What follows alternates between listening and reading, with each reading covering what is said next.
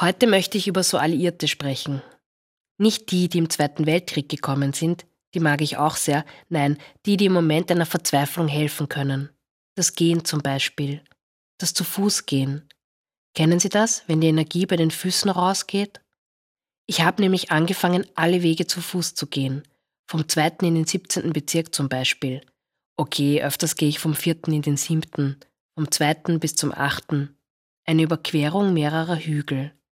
Anfangs bin ich fast gelaufen, stundenlang jeden Tag, um die Ausgangslage zu begreifen oder wegzulaufen vor ihr. Das Gute ist, dass das eine Überlistung des Körpers ist. Wenn man immer weitergeht, ist es deswegen eine Überlistung des Körpers, weil der dann wirklich glaubt, dass etwas weitergeht. Sie wollen strampeln, was hilft? Gehen. Wenn die Verzweiflung kommt, was hilft? Gehen.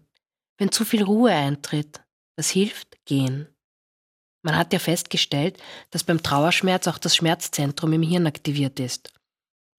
Ich habe gelernt, nein, ich versuche, den Schmerz zu verorten. Wo tut es weh? Es zieht leicht in der Brust. Bei mir fühlt es sich an, als hätte ich ein Loch in der Brust, das zieht nach innen und unten. Das Herz tut weh, ich spüre es. Ich spüre mein Herz dann. Weitergehen, atmen. Der Atem strömt ein und aus, interessanterweise am meisten bei der rechten Schulter. Ruhig atmen hilft dem Körper, die Panik zu überwinden.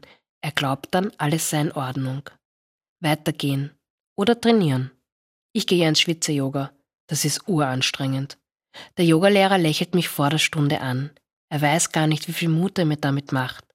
Und mittendrin so ein kleines Wunder, mitten in der Anstrengung, dreht sich meine Nachbarin, die ich nicht kenne, zu mir und meint, geht schon. Das hat mein Kind immer gesagt.